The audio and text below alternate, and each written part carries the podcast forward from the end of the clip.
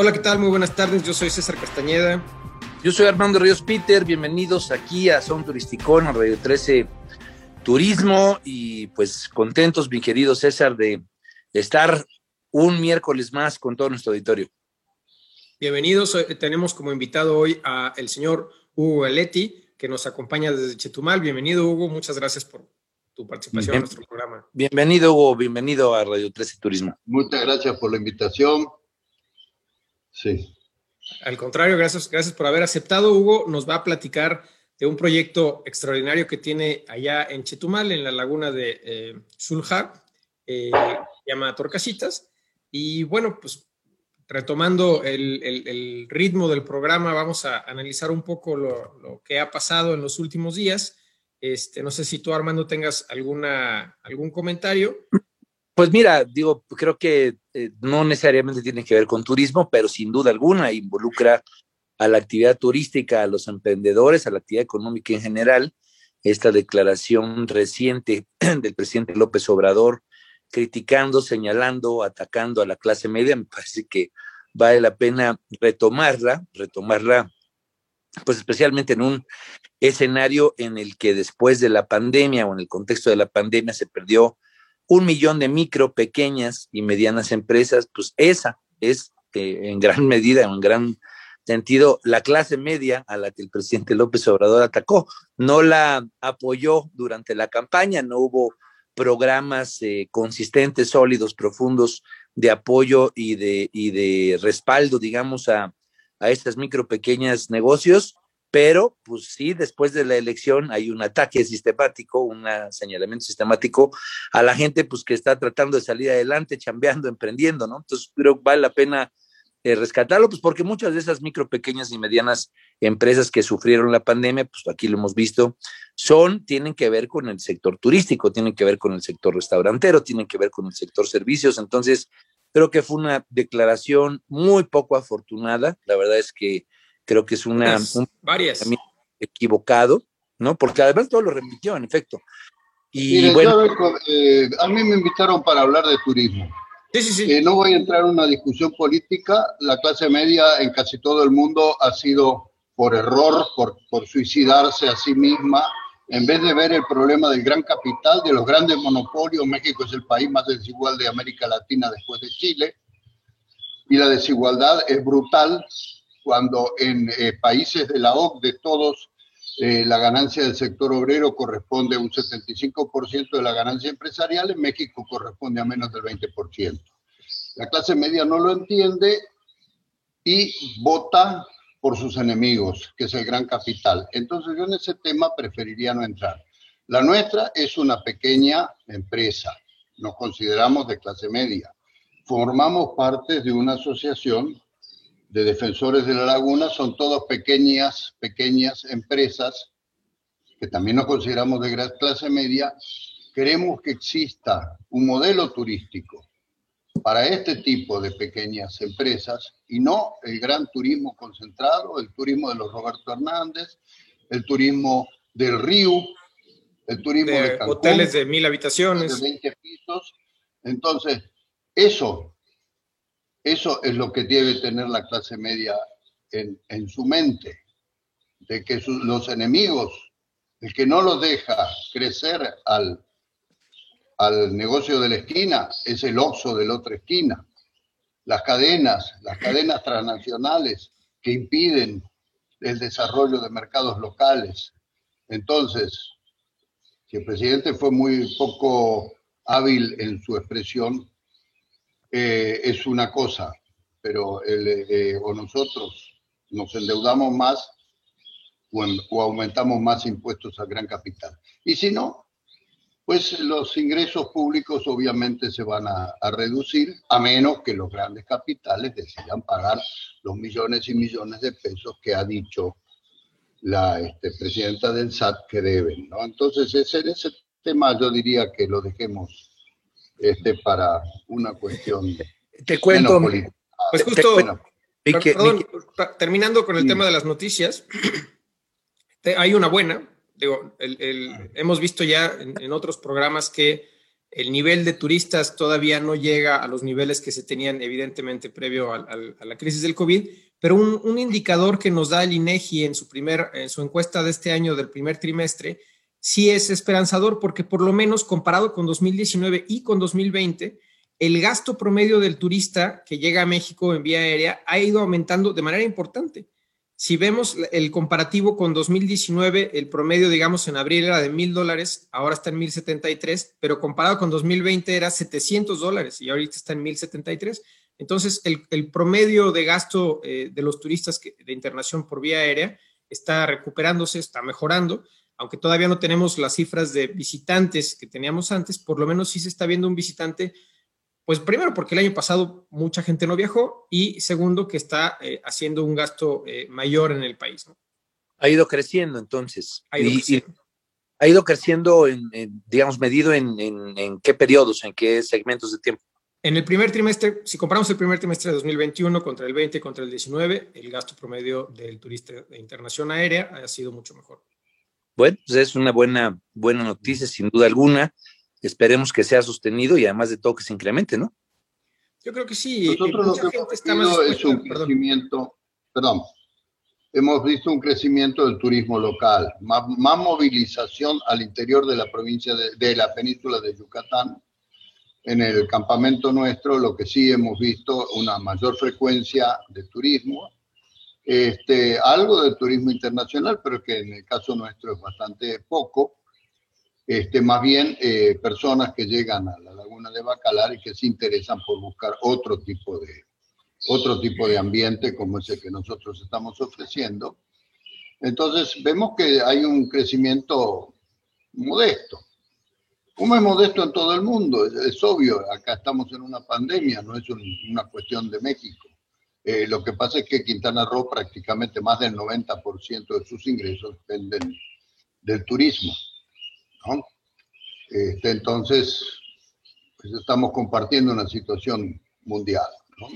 ¿Qué, tal, ¿Qué tal cuentas de tu proyecto, mi querido Hugo? Porque veo, veo ánimo de, de, comentarnos. ¿Cómo, ¿Por qué no nos platicas un poco del proyecto en el que tú estás participando? Bueno, el proyecto que estamos participando eh, es parte de una serie de proyectos de compañeros que tienen otros proyectos, con diferencias, eso. El nuestro se desarrolla en una parcela ejidal, una parcela ejidal de mi esposa. Este, acá tenemos un problema muy grande, que es la, deforestación. La deforestación en el trópico, en México, sigue siendo una cosa. ¿Dónde se da la deforestación? Los ejidos tienen áreas forestales permanentes, eso se ha estabilizado. Esto es una cuestión que se ha estabilizado y nos pone en cierta forma de ejemplo frente al proceso en Centroamérica donde se sigue desmontando. Pero fuera de estas áreas colectivas permanentes, la gente en sus parcelas desarrolla una deforestación muy grande. Esta deforestación, en el último sexenio, fue de unas 70, 80 mil hectáreas. Entonces es un proceso importante. Nosotros estimamos que hay unas 2 millones de hectáreas forestales en, estas pequeñas parcelas ejidales, que tienen de 40, 50, 60 hectáreas cada una. Nosotros lo que decidimos fue mantener, no, no dedicar, dedicar una pequeña parte a la producción agrícola este, y otra parte este, mantenerla como, como, este, como selva. Pero hay que buscar un, un este, una alternativa económica ya que eh, un principio que mantenemos acá en Quintana Roo desde el año 83, que es un proyecto que se llama Plan Piloto Forestal, es el campesino tiene que obtener recursos de su selva porque de todas maneras, de no obtener recursos, las destruirá. Yo también soy este, ingeniero forestal, tengo la asesoría de una sociedad de productores forestales, la Sociedad de Productores Forestales Ejidales de, Quintana Roo, que se fundó en 1986, y esa es un poco la máxima. Entonces, en nuestro proyecto familiar, es un proyecto de nuestra familia, este, lo que decidimos es, tenemos una enorme ventaja que es un borde con la laguna de Xulcá. La laguna de Xulcá es un enorme cenote alimenta en un 70% la laguna de Bacalar a través de un pequeño canal que se llama Los Rápidos.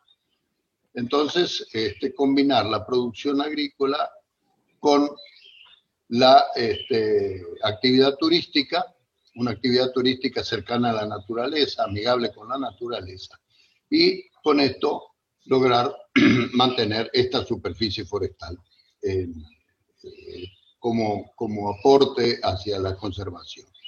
La superficie forestal son unas 50 hectáreas, de las cuales 11 hemos instalado un arboretum. Un arboretum es un, un, área, un botánico forestal, llamémosle.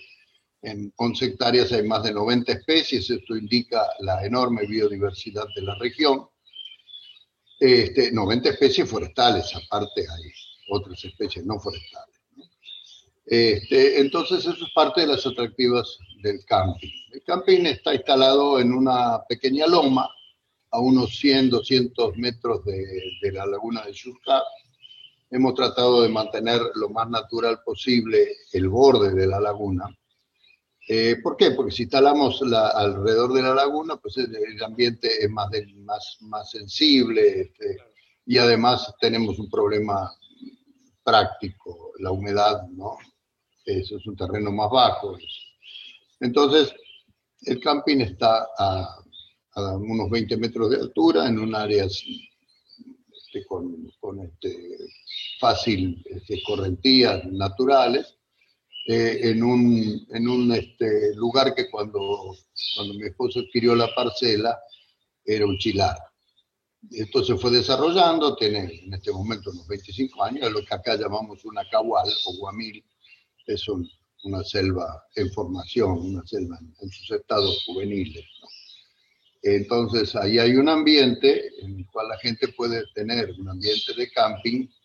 Eh, el camping es totalmente eh, el, servicio completo, o sea, ofrece la tienda de campaña, ofrece camas, eh, colchón, este, servicio de limpieza, todo esto como, como si fuera un hotel, este, mesas de luz o buró. Este, ¿Cuántas tiendas tienen? Unas 10 tiendas. ¿Y hay oportunidad de que la gente lleve su propia tienda o solamente es...? Hay la oportunidad. No, no nos gusta mucho, pero, pero dejamos la oportunidad. ¿no? Y con esos, esos, esas 10 unidades, digamos, más o menos en tiempos normales, antes de la pandemia, ¿como qué ocupación tenían? Bueno, la ironía es que gracias al programa de Impact, le empezamos, antes teníamos muy poca ocupación. En medio de la pandemia lo cerramos, lo cerramos varios meses.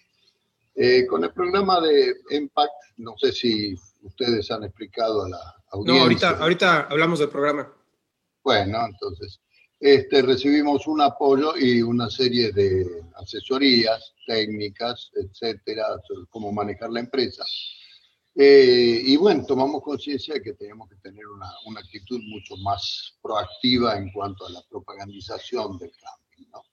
Entonces, en esto le metimos bastante a tener una página en, en Internet, en, en, Facebook, en Instagram, indicando los atractivos del cambio aparte de toda una serie de, de contactos con otros, con otros este, em, emprendimientos de la región para que eh, ciertas actividades la vinieran a hacer acá, en, nuestro campo. La página de, Facebook y la de Instagram son eh, igual las torcasitas. Sí, Ecocamping Las Torcasitas. Ecocamping Las Torcasitas. Sí, y ofrecemos, bueno, kayak, ofrecemos velero, el velero guiado, no, no, no se lo damos a cualquiera. sí, no vaya a chocar por ahí. No, no, sí, sí, o, darlo vuelta, ¿no? El, cenote son 40, 60 metros de hondo, o sea que algo que se hunda eh, va a ser muy difícil de rescatarlo, ¿no? El cenote a través del río que conecta con la laguna, eh, eh, en la laguna de Bacalar llegan los manatís, ¿no? ¿Mande? En la laguna de Bacalar hay, hay manatís. Bueno, si hay, hay pocos. Realmente los manatíes están básicamente en la, este, bahía de Chetumal, entran al Riondo. Llegar a la laguna de, Bacalar desde, desde el mar es un poco complicado, pues hay un arroyo, este, luego un canal, entonces no es una, no es tan, tan accesible para, para un mamífero. Pero, a ver, estabas comentando que el cenote este tiene 60 metros de profundidad, es enorme, ¿no? ¿Qué tan, Sí, sí, es un cenote de casi un kilómetro de ancho y 3, 4 kilómetros de largo, ¿no? Es un cenote muy grande. Este, ahí tiene, este, se alimenta por aguas subterráneas y este, esto va hacia la laguna de Bacalar. La laguna de Bacalar básicamente tiene, eh, tiene eh, aportes subterráneos. Hay un solo aporte al norte de la laguna que es este, superficial y ese es el que explica que en época de, lluvias eh, la laguna pierde el color característico. Acá hay una discusión, una discusión muy fuerte. Nosotros formamos parte de la, este, eh, de la Asociación Civil Amigos de la Laguna de Bacalar y Xurja. Somos varios este, emprendedores con, con este, pequeños, pequeñas iniciativas turísticas y hemos formado en los últimos meses el Consejo Comunitario para la Defensa de la Cuenca de la Laguna de Bacalar, integrado por ejidos, por los ejidos que tienen este, a la laguna. ¿Por qué? Porque desde el sexenio pasado hay un, hay un grupo de ecologistas, yo los llamo ambientalistas extremos o ambientalistas fanáticos, que quieren hacer un área eh, natural protegida. Nosotros no, no vemos esa, esa salida. Es más, en lo personal no la veo desde que participé en la, en la creación de lo que les comenté, el Plan Piloto Forestal de 1983. En este momento los ejidos están defendiendo en el sur de, la, de nuestra organización 120.000 hectáreas de selva y nunca necesitaron de un área natural protegida. Hay un ejido que está trabajando con nosotros que ha destinado voluntariamente a la conservación 35.000 hectáreas. Entonces, esto de las áreas naturales protegidas por obligación significa que la administración pasa a la CONAM.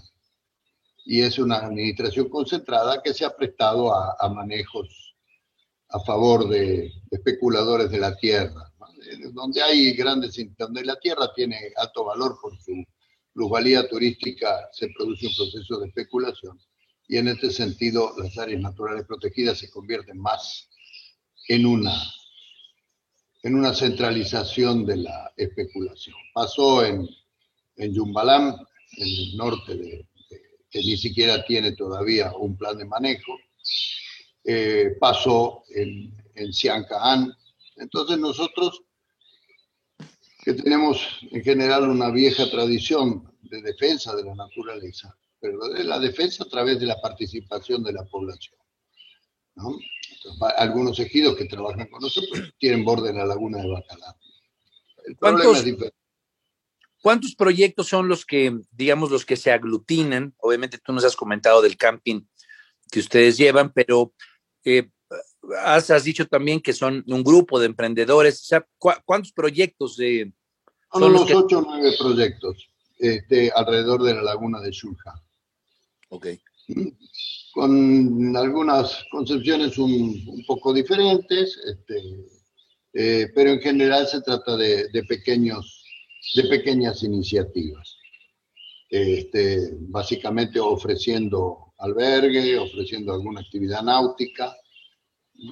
Nosotros creo que tenemos la, el plus de que ofrecemos observación de aves, ofrecemos toda la parte este, de la selva y en, la medida en que haya producción local, pues tratamos de ofrecerle a los huéspedes eh, algo de la producción local. ¿Se puede bucear en el cenote? Sí, se puede bucear, eh, pero nosotros no, no, no, aconsejamos, este, no, no somos responsables de, de esto, no, no tenemos. El este, equipo. ni el equipo ni, ni la ni la acreditación para como instructores. Pero, alrededor del cenote hay algún prestador de servicios que sí ofrezca el servicio de buceo o, simplemente sería si alguien va por su cuenta. porque en general la gente eh, el buceo prefiere hacerlo en el mar donde hay más, más fauna. La laguna y el cenote son lo que en biología se llaman ambientes oligotróficos, es decir, tienen poco aporte y por eso es porque eso la laguna es tan transparente, ¿no? Un poco aporte de nutrientes, entonces hay poca suspensión.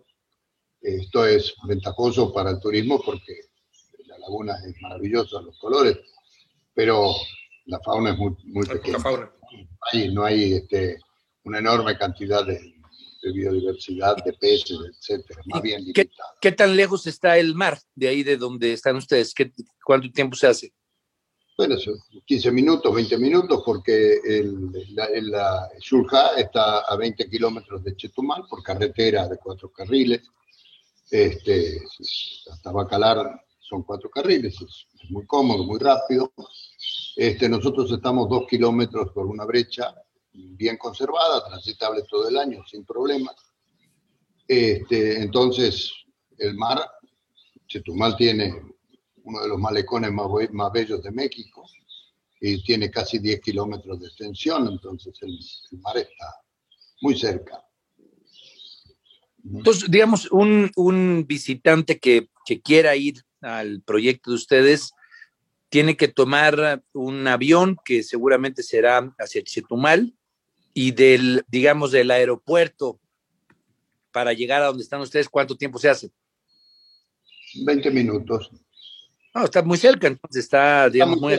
Sí, sí, 20 minutos. Tenemos también una ventaja, estamos nosotros al lado de la frontera con Belice. Entonces, uno, uno de los de las tiradas es que allí, cuando el turismo internacional era fluía, eh, mucha gente venía de Cancún a Bacalar, a Chetumal, y de ahí pasaba a Belice por el barco que va a San Pedro. ¿no? Se había hecho entonces, un poco la tirada que queremos hacer nosotros es que este tipo de turismo de paso eh, se detengan en el campamento. Ofrecerle, le ofrecemos, por ejemplo, transporte desde el pueblo hasta el campamento, eso, cuando bajan, ya sea en ómnibus, ¿no?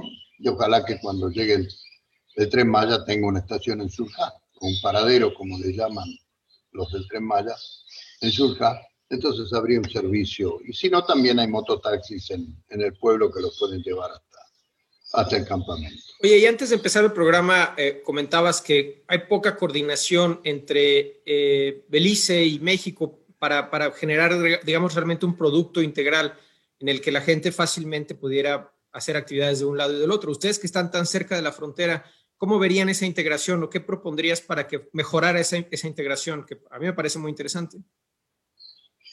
Miren, eh, ese es un problema eh, de concepción, eh, porque mucha, gran parte de, los, de la política turística se ha hecho viendo cómo extender Cancún.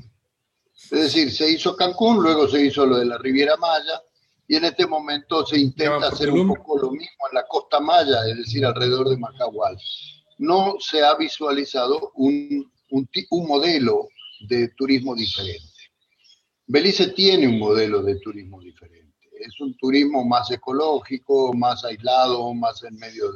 hay, hay lugares muy, incluso, pero inversiones millonarias, de Cópola, por ejemplo, ¿no? Este, entonces, el modelo apto para, para el sur de Quintana Roo sería más afín al de Belice que al, que al, al modelo tipo Cancún.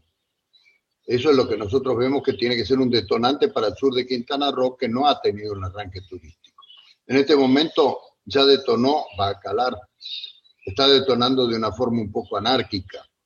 No hay una, una, una visión regional de cómo, cómo guiar un poco este turismo. Nosotros, la idea es, tiene que promoverse un turismo de pequeños emprendimientos, de pequeñas empresas, muy cercano a la naturaleza, sin una inversión eh, física en el sentido de, construcciones eh, más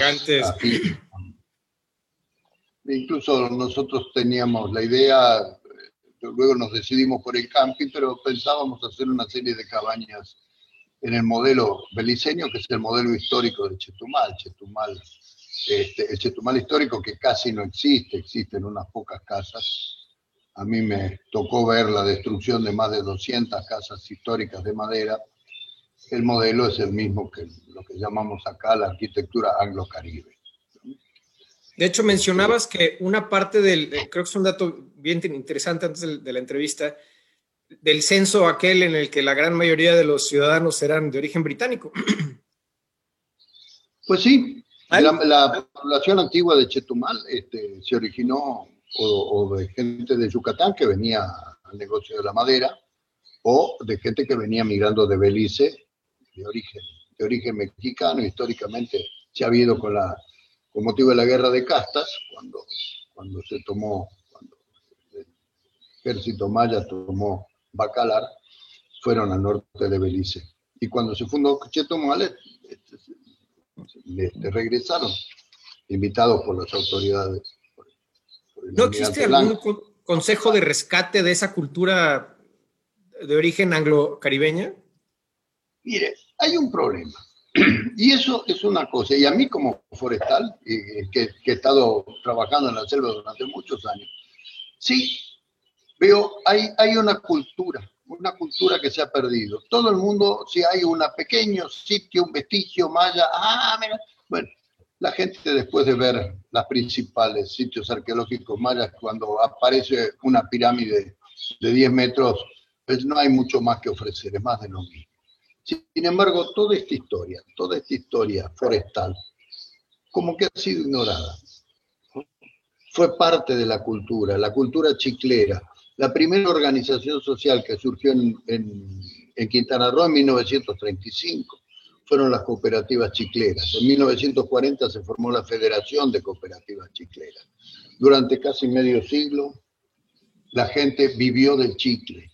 Los ejidos se dotaron pensando, se les daba 400 hectáreas a cada ejidatario, porque la actividad era el chicle. Y se, y se decía, 400 hectáreas es lo que puede aprovechar una familia chiclera para vivir dignamente, del chicle.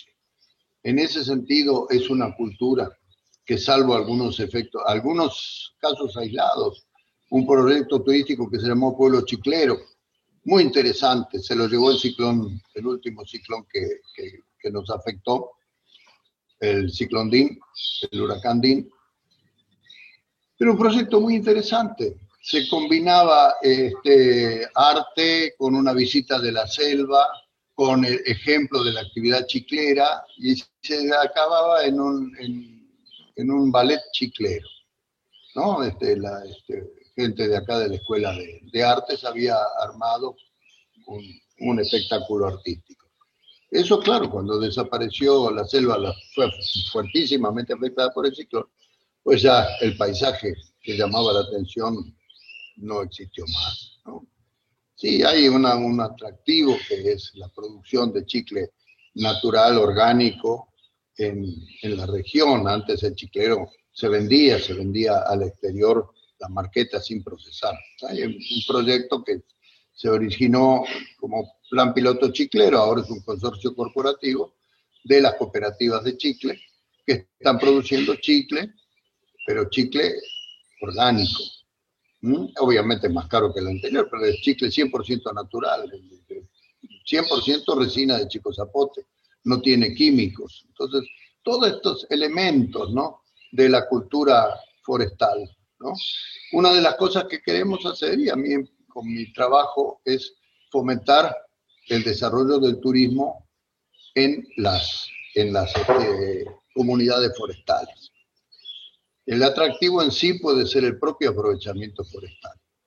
Nosotros trabajamos en un proyecto con la GTZ, hoy GIZ alemana, este, durante años, esto es lo que les comenté, el plan piloto forestal, y durante esta época vinieron más de 5.000 visitantes a ver los aprovechamientos forestales. Venían, porque era un proyecto internacional, a ver cómo se estaba aprovechando la selva unos amigos españoles vinieron ahí, se quedaron en un ejido más de una semana viendo cómo se aprovechaba la selva, cómo es la forma de ordenar el aprovechamiento, cómo hacerlo de manera sustentable, cómo son las tareas de monte. Entonces creemos que eso es, es un atractivo, es un diamante en bruto que todavía no se ha aprovechado. Pero digo, si, si sumamos todos los atractivos que hay en la zona que, que pues evidentemente está ya específicamente el cenote, pero toda el área, digamos, de la laguna, la visita a, este, Belice, el tema de, este, la, recuperación de la historia de, los chicleros, pues da para, para, muchas actividades. ¿Qué promedio tienen de, estancia tus, huéspedes? el promedio de estancia son una, dos, a veces tres noches, ¿no? En, nuestro campamento. Por ustedes. Y dentro de la zona, más o menos, ¿qué pasan? ¿Unas cuatro o cinco La gente en Bacalar se queda varios días más porque viene, ya es un lugar más este, para hacer pie, llamémosle, ¿no? La gente viene a pasar unos días en Bacalar, una Semana Santa, etcétera, ¿no? Una semana, eh, una cosa por el estilo, ya es. El problema es cómo diversificar los atractivos, cómo hacer una cosa. Eh, eh, hay, hay, una visión a veces errónea. El lindo el paisaje es, es linda es, es un atractivo. No, hay que crear actividades. El turismo es una cuestión activa. Claro. Una vez un maestro. Ya que viste el paisaje, no vas a estar contemplándolo todo el santo día. Sí, sí, sí, sí. Si no, es el turismo de sol y, playa, pero tirarse en la playa como un lagarto. Pero bueno, donde uno no tiene la playa, eh, tiene que buscar otras cosas. Una vez llegamos a una definición de ecoturismo o de turismo de aventura con un profesor que venía de Francia y una muy pragmática. turismo, el ecoturismo o el turismo de aventura es hacer lo mismo que hacíamos en forma salvaje. Cuando teníamos 20 años, yo fui mochilero unos cuantos años, este, y lo hacíamos en forma improvisada, pero de manera organizada, ofreciendo actividades y sobre todo actividades seguras, previsibles y seguras. La gente quiere tener libertad en su decisión, no quiere la, cosa de a las 8 y 10 vamos a hacer esto. Te llevo acá, te llevo acá. Claro, pero sí quiere tener una información previa, sí quiere tener algo en el cual variar. Y tenemos muchas cosas pero hay que organizarlas. Oye, se nos, se nos está empezando a acabar el tiempo. Por ejemplo, el tema gastronómico, ¿cómo está? ¿Cuál, cuál es la, la, fortaleza en esa, en esa, parte? Bueno, en nuestra familia eh, todos somos cocineros, ya sea por, por, por tradiciones, por distintas tradiciones humanas. Mi familia es de origen italiano, la familia de mi esposa es de origen yucateco y de origen beliceño entonces, este, mis hijos les gusta cocinar. Entonces, nosotros como, como, como camping ofrecemos una alternativa. Tuvimos una cafetería, fue la primera oferta de café express que existió en la ciudad de Chetumal. No se conocía el café expreso. Entonces, este, ahí tenemos una, también un, un, un foco hacia donde dirigirnos, ¿no? Lo otro que queremos hacer, que también es proyecto, es un centro, un centro demostrativo, aparte del arboretum, este, para el turismo científico, ofrecer un, un, lugar, un pequeño museo local. Hay pequeños museos locales, hay veces es importante, por ejemplo, en, en Solaguna, en Campeche, el, el, el, grupo del pueblo hizo un museo forestal porque ahí se hizo en homenaje a un, gran amigo ya fallecido, Leopoldo Acopa, que, que, impulsó, que impulsó la parte forestal en esta región, hicieron un museo de sitio. Entonces, este tipo de cosas también es importante. Lo que falta es una política pública que tenga esta visión a desarrollar, que no esté sometida a, a los grandes intereses, de decir, no, me autorizas o no me autorizas un edificio de seis pisos o de ocho pisos, ¿no? Para, para que vengan turistas a la playa, este, sino esta cosa que es un poco más complicado de un, un abanico de alternativas. Y el otro aspecto es fortalecer, fortalecer los, las formas de gestión. En el caso, por ejemplo, de turismo comunitario, turismo, los ejidos no tienen una administración específica para el turismo y, y el, lo, lo, turístico es específico porque hay que meterse en la cabeza qué es lo que quiere el que nos viene a visitar. Si uno en el mercado tiene que meterse en la cabeza cómo voy a vender mi piña, qué es lo que quiere el consumidor de piña, aparte de todo un problema de intermediarismo que sería, obviamente, excedería este, esta entrevista. en este sentido es, es más complicado. ¿Qué tiene lo que el EMPAC llamaban la persona, en el programa EMPAC llamaban la persona, este, que nos va a visitar? ¿Qué es su Lo que está buscando esa experiencia, ¿no? Digo, mucha gente ni siquiera sabe cómo crece una piña. Entonces, Entonces eso, eso, eso, eso requiere de un acompañamiento, de un acompañamiento técnico para que surjan las formas de gestión en los tejidos con capacidad para ofrecer esto en forma sostenible y no que cambie el comisariado y se venga todo abajo porque el que entró no sabe nada del asunto. ¿no? Eso necesita una gestión específica, estable, especializada. Este, eso es un problema. 120 mil hectáreas de, de, de selva creo que es suficiente atractivo claro. diferentes. Pues, mi estimado Hugo, se nos acabó el tiempo. Ha sido un programa. Ya veo, son 8.45. se, se va rápido. Este, esto es Radio 13 Turismo, radio13.com.mx. Tu página, entonces, en Facebook y en Instagram es eh, Ecocamping Las Orcasitas. Ecocamping Las Orcasitas, sí. Eh, en Shulja, pues ojalá podamos ir pronto a visitar por allá. Yo sí, tengo ganas de ir a, conocer el sur. Y ojalá que la gente que nos esté escuchando, y sobre todo si nos están escuchando de acá de la región, se decidan a venir. Creo que una de las cosas que podemos ofrecer es atención personalizada eso no, no somos dueños este, insensibles, sino que atendemos a la gente como amigos. Muchas gracias, se, va, se termina nuestro tiempo. Yo soy César Castañeda.